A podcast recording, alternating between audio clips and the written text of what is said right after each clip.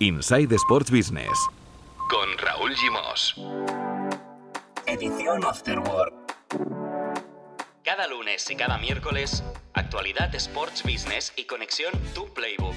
Y cada jueves, entrevistas con protagonistas de la industria.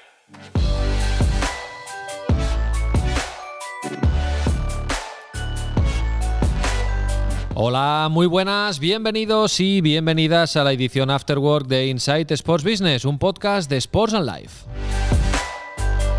Hoy os estamos hablando, os estamos saludando desde el coworking Utopicus en Barcelona, sede de las oficinas de Tu Playbook. Ahora mismo os explicaremos por qué estamos aquí con eh, Marvin Chen y sumaremos a la conversación a la tercera pata del podcast Afterwork de Insight Sports Business a Marcos López. Con ellos, con Menchen y con Marcos, vamos a hablar del famoso contrato de Leo Messi, sí, sí, vamos a hablar de Messi, del informe Money League de Deloitte y del Open de Australia, el primer grande del circuito tenístico que empieza esta semana y con público.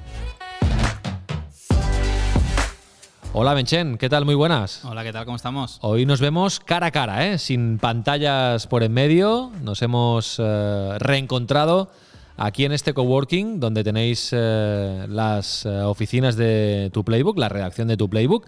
Explícanos, Marc, por qué hoy nos hemos visto aquí en este coworking, porque tenemos una, una novedad, una, una sorpresa que queremos compartir con los oyentes de, de, este podcast. Bueno, como os dijimos en muchos de los primeros podcasts, Sports and Life y Tu Playbook iban a hacer muchas cositas juntos y esta nos hemos atrevido a montar el primer debate económico que se va a organizar de cara a las elecciones del Fútbol Club Barcelona. Tendremos aquí a representantes de las tres candidaturas y la verdad que con muchas ganas que desde Sports and Life y Tu Playbook podamos aportar nuestro granito de arena a este debate sobre una cuestión que para mí es crucial, eh, especialmente en esta temporada.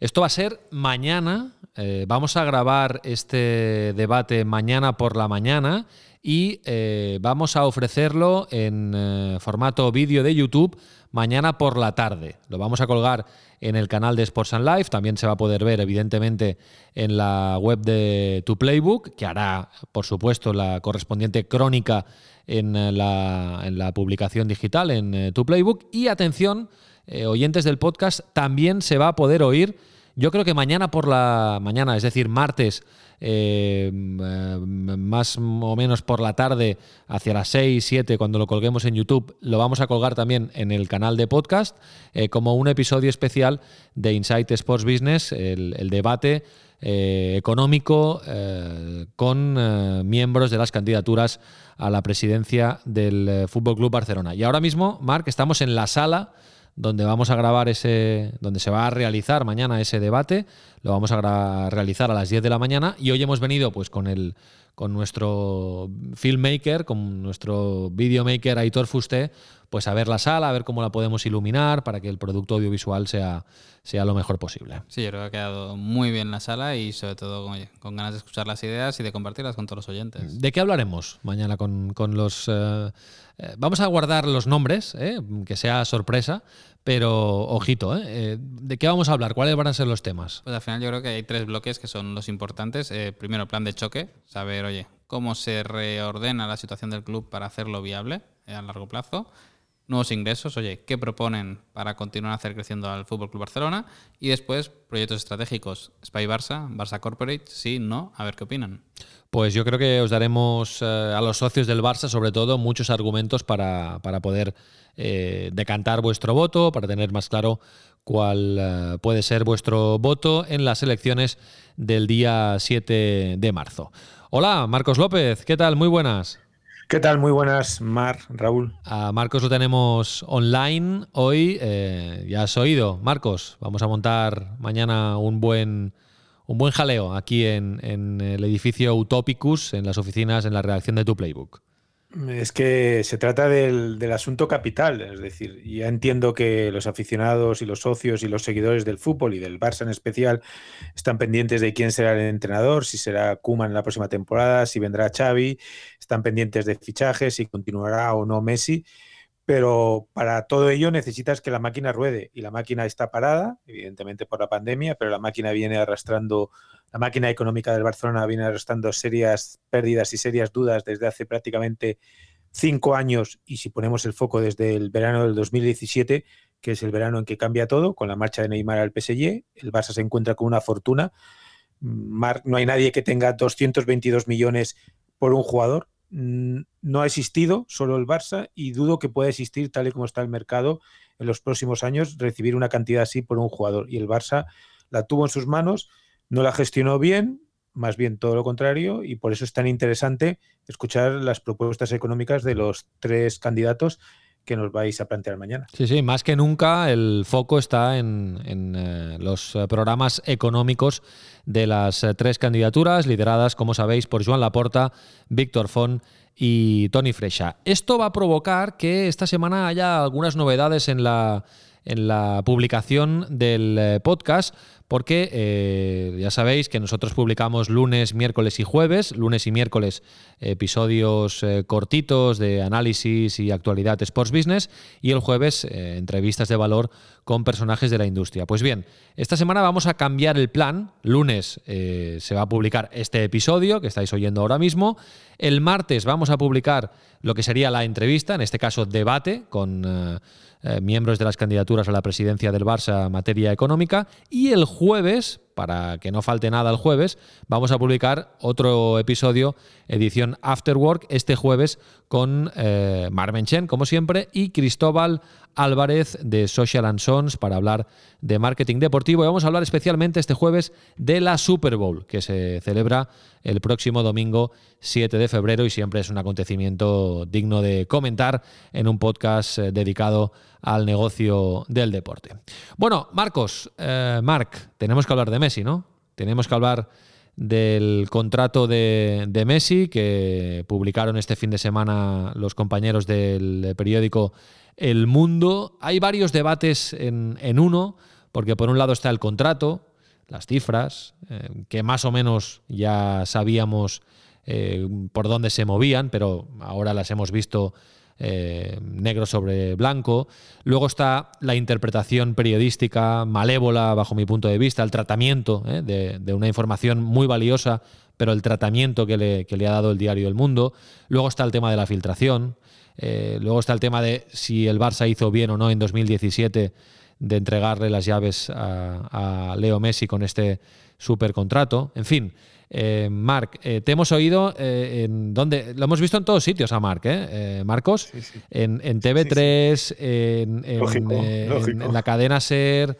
Hoy me parece que has hablado con Radio Caracol de Colombia, con Gol.com, has quedado con el larguero, con Manu Carreño. Bueno, Marc, nunca una exclusiva no propia te había dado tanta visibilidad. Sí, nosotros encantados de, la vida de que, de que se ponga el foco en, esto y nosotros, oye, mira, eh, felicidades a los compañeros del mundo y agradecimiento también por, la difusión que nos están dando a nosotros de forma indirecta por, por intentar contextualizar ese contrato, que yo insisto, para mí es un exclusivo, quien no quiera verlo así, pues para mí va... No, no, como información es súper valiosa. Y otra cosa es la interpretación, que Otro tema es el tratamiento, claro. que yo difiero totalmente. Claro, claro, claro. Yo, ¿sabéis lo que pensé cuando, cuando vi la noticia? Pensé en la, en la NBA, eh, donde los contratos son, son públicos y claro, eh, evitan este tipo de, de filtraciones, este tipo de, de información, evidentemente no es noticia porque al, ser públicos los sueldos de los jugadores, hombre, sí que podrían publicar el detalle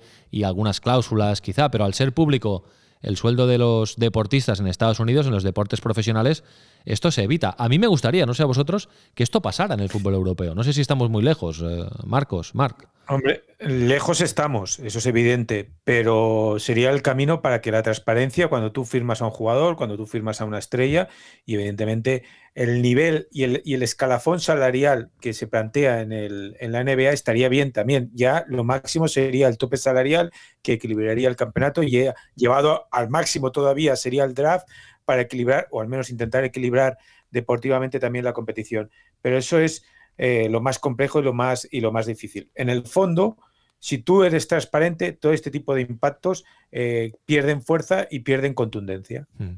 Bueno, Marc, eh, todos los medios que te llaman te preguntan si, si es rentable, si, si, sale a cuenta tener a Messi con este supercontrato para un club como, como el Barça. ¿Cuál es tu respuesta? Yo creo que sostenible, sostenible es, y lo hemos visto porque el Barça no había cerrado en pérdidas ninguna temporada hasta, hasta la del COVID. Es verdad que ya discutíamos mucho la sostenibilidad del proyecto, pero yo creo que se ha puesto por alguna razón eh, el foco en Leo Messi cuando para mí el problema de la sostenibilidad del Barça es precisamente el gasto que se ha hecho de dinero para intentar rodearlo de, buenos jugadores sin aparente acierto y sobre todo con unas cantidades que quizás están fuera de toda, de toda lógica, pero yo creo que, que es rentable. O sea, al final los contratos de patrocinio que tú tienes con Rakuten, con Beco, buscan el Barça, pero buscan también los vídeos en los que aparezca Messi. Porque se puede cuantificar cuánto genera Messi. No, es imposible. Es muy difícil, ¿no? es, que aparte es una asociación de marcas tan, tan unida porque es que Messi ha estado toda su vida en el Barça. Tú coges a Cristiano Ronaldo con la Juventus o con el Real Madrid y puedes hacer el cálculo de, oye, de cuando llegó Ronaldo a cuando se fue, cómo ha cambiado ese club. Pero en el caso de Messi, es que siempre ha estado, siempre ha estado aquí. Entonces yo creo que son dos marcas que están tan imbricadas que es muy difícil decir qué corresponde a cada uno. Entonces, a la pregunta de si hizo bien Bartomeu o el Barça en 2017 de eh, ofrecerle un contrato como este a Messi, ¿qué podemos responder? Eh, que no, y, parece que es contradictorio, pero yo creo que se le podía hacer un contrato suficientemente atractivo para él y que continuara sin llegar a las cifras, porque yo lo que sí que digo es que, oye, que es rentable y sostenible, porque así lo, lo avalan los números del club, pero también digo, y creo que es obvio para todo el mundo, que es un contrato que está fuera de, de toda lógica de mercado, en tanto que ni el segundo que más cobra eh, no es que esté un poco cerca, es que es la mitad o menos. Mm. Es, decir, que no, hacía falta ir tan, tan lejos porque Messi no hubiera encontrado un contrato similar en ningún lugar. Yo creo que no hubiera encontrado un contrato similar. Yo creo que al final eso también se paga por falta de. Pues al final lo dice la gente, ¿no? Y hay dos variables como en los jugadores. La variable deportiva, me das títulos, no quiero tanto sueldo, no eres capaz de garantizarme títulos y un equipo competitivo, dame sueldo. Pues parece ser que en 2017 se fue hacia eso. Marcos. No, aquí hay un problema añadido que es el contexto en el momento en que se toma esta decisión. Esta decisión, de hecho, había un acuerdo entre Messi y el Barcelona antes del verano, del verano del 2017, un acuerdo que por una serie de razones se va demorando. ¿Y qué pasa? Que el 2-3 de agosto se confirma la, marcha de Neymar al PSG. Es una marcha que cambia no solo la estructura salarial y deportiva del Barcelona, y Marc domina mucho más que yo, sino que cambia la estructura del mercado del fútbol mundial, porque hay alguien que está dispuesto a pagarte 222 millones de euros. No solo que está dispuesto, sino que te los paga. ¿Qué ocurre?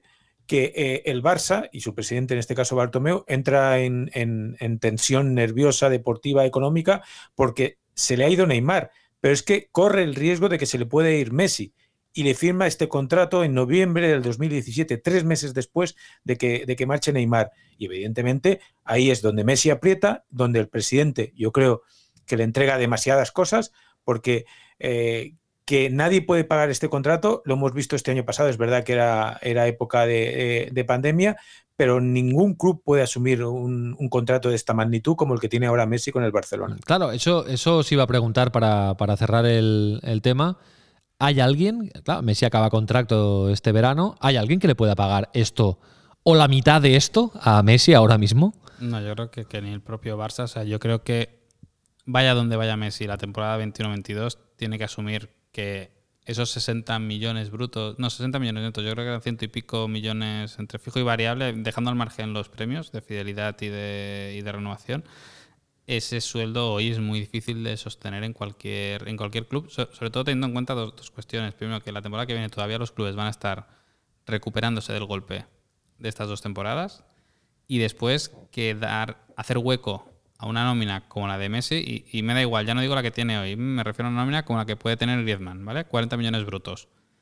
En cualquier equipo de europeo, eso exige inmediatamente sacar a dos o tres o incluso cuatro jugadores de plantilla en un momento del mercado en el que lo que estamos viendo es que no hay movimiento. Bueno, em, Marcos, eh, Javier Tebas, el presidente de la, de la liga, ha hablado de, digamos, del, caso contrato Messi. Evidentemente, ha hablado porque está preocupado, como están todos. En el fondo, él siempre sostiene que los contratos televisivos ya los tiene suscritos y firmados y rubricados para los próximos años, pero una liga sin Messi también sería una liga más pobre a nivel de espectáculo y a nivel de impacto. Ha dicho que él está más institucional del club, que es en el fondo el gran problema que tiene ahora el Barcelona. No hay nadie que mande, no hay nadie que tome decisiones buenas, malas, equivocadas, en el camino, en el camino correcto, pero alguien tiene que tomar decisiones. Se llevan tres meses, dimitió Bartomeo a finales del pasado mes de octubre. Eh, acaba el, mercado de fichajes. Evidentemente, el Barça no tiene ni un euro, no tiene ni 230.000 euros como sostenía Víctor Font para fichar a Eric García, o ese era el impacto que tendrían en las cuentas de este año. Y Tebas eh, recalca que el Barça sigue siendo el número uno, el club que más ingresa, incluso en estos tiempos de pandemia, porque ha ingresado 730, 740 millones de euros. Y que lo preocupante no es la situación económica, sino la situación institucional, porque cada día que pasa el Barça está perdiendo capacidad de decisión. Por ejemplo, tú haces un equipo con Messi, a nivel deportivo es una cosa, y ya no te digo a nivel económico. Y eso, cuando se toma la decisión, cuando se eh, diseña, y sea quien sea el presidente, a partir del 7 de marzo, sea Laporta, Tony Feixa o Víctor Font, van a tener que eh, trabajar con esas dos alternativas.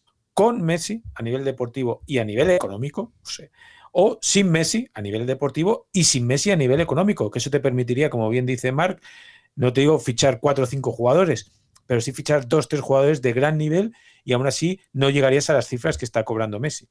Esta semana el contrato de Messi, la semana pasada eh, la, economía del Barça a través de la, memoria, Menchen. ¿Por qué sabemos tantos detalles de, la economía del Barça y, por ejemplo, tan pocos de, la economía del Real Madrid? Eh, yo creo que hay, que dos aspectos. Primero, que la memoria del Real Madrid está disponible. Otra cosa es que la prensa, igual que la prensa de Barcelona, sigue con mucha intensidad eh, la gestión empresarial del Barça. Eh, quizás en Madrid no se hace tanto, pero nosotros llevamos unas semanas publicando muchos contenidos que salen en la memoria anual del, del Real Madrid. O sea, aquí hay una reflexión periodista que se tiene que hacer. Y después yo creo que es el modelo de gestión de, de cada club. Eh, la Junta Directiva del Real Madrid es Florentino Pérez y gente que él ha elegido porque él solo puede avalar, por lo tanto sabe muy bien que toda la gente que tiene junto a él son fieles. En cambio en Barcelona sí que tenemos un modelo que el presidente tiene que buscar aliados en la ciudad para poder reunir el aval y formar la Junta Directiva y a partir de aquí pues se desarrollan una serie de egos, de voluntad de protagonismo que hace que haya muchas más filtraciones de las que hay, por ejemplo, en Madrid. Mm. Y tú que conoces la economía del Real Madrid, los números del Real Madrid, eh, ¿tanta diferencia hay entre la del Barça y la del Madrid?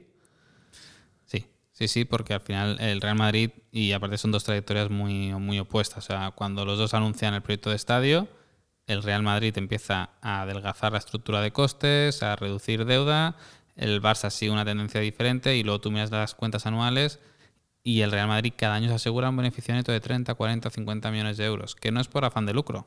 Al contrario, es afán de estar preparado por si viene un resfriado como el que ha venido pues que el club no, corra peligro en el sentido de que se le acumulen muchas deudas, que no tenga capacidad de mantener a las estrellas, etcétera, etcétera, etcétera. Yo creo que son dos modelos de gestión totalmente distintos. Mm. Hoy en tu playbook habéis publicado una noticia económica del Real Madrid.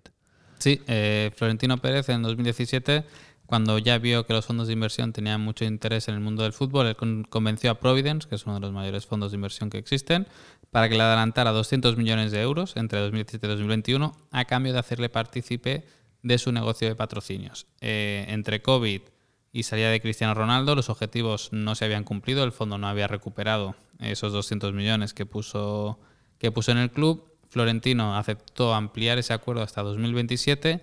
Eso sí, a cambio les pidió decir, oye, os tenéis que jugar 50 millones extra. Por lo tanto, el Real Madrid ha conseguido 50 millones más, que eso va directamente a su cuenta de resultados.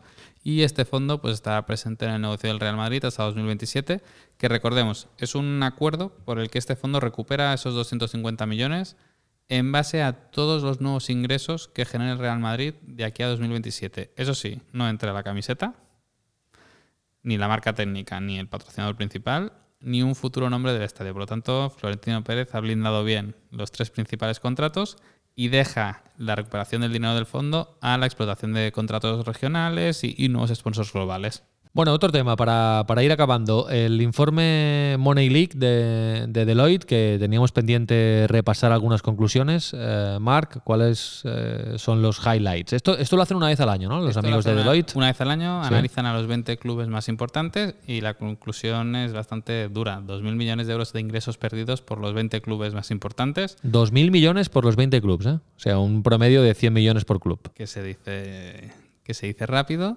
Y sobre todo ahí se confirma un poco la previsión de que esto tarda en recuperarse. Eh, se apunta en una encuesta que han hecho que los aficionados pues agradecen que se haya intentado introducir cositas virtuales en la retransmisión porque realmente como producto el fútbol pierde mucho si hay esa puerta cerrada. Por cierto, por cierto, por cierto, este fin de semana en el Barça Athletic Club de Bilbao hemos visto una cámara nueva que se pone allí en la banda muy buena, que desenfoca el fondo y eh, es un poco sensación de videojuego.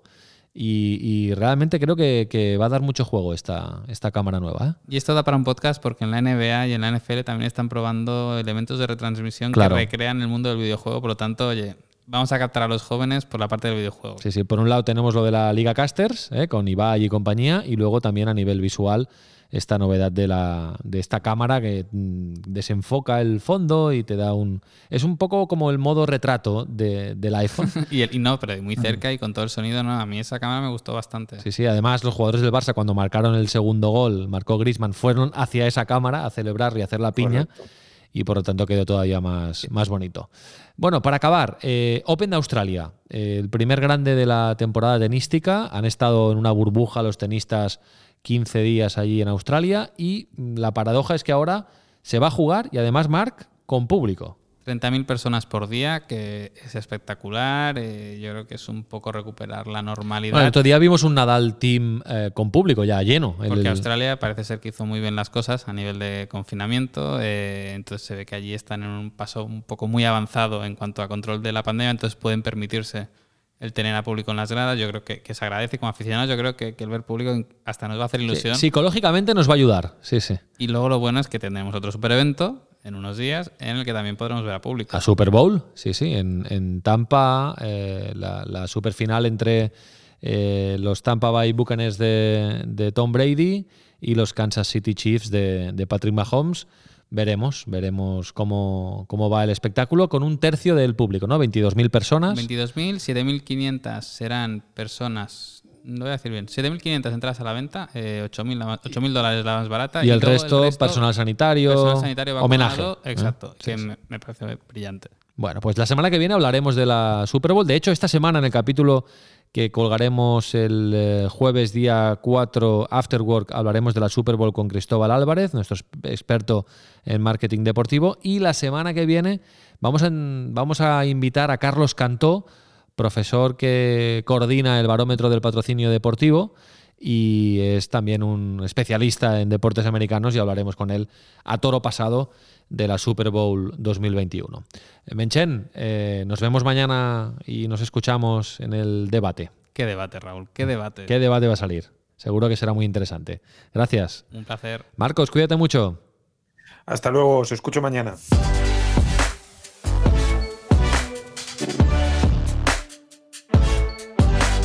Inside Sports Business. Edición Afterword. Un podcast de Sports and Life.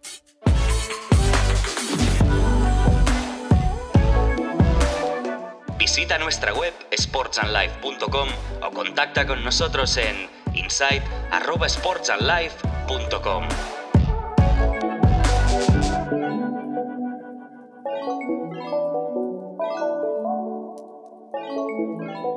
Nice to be in orbit.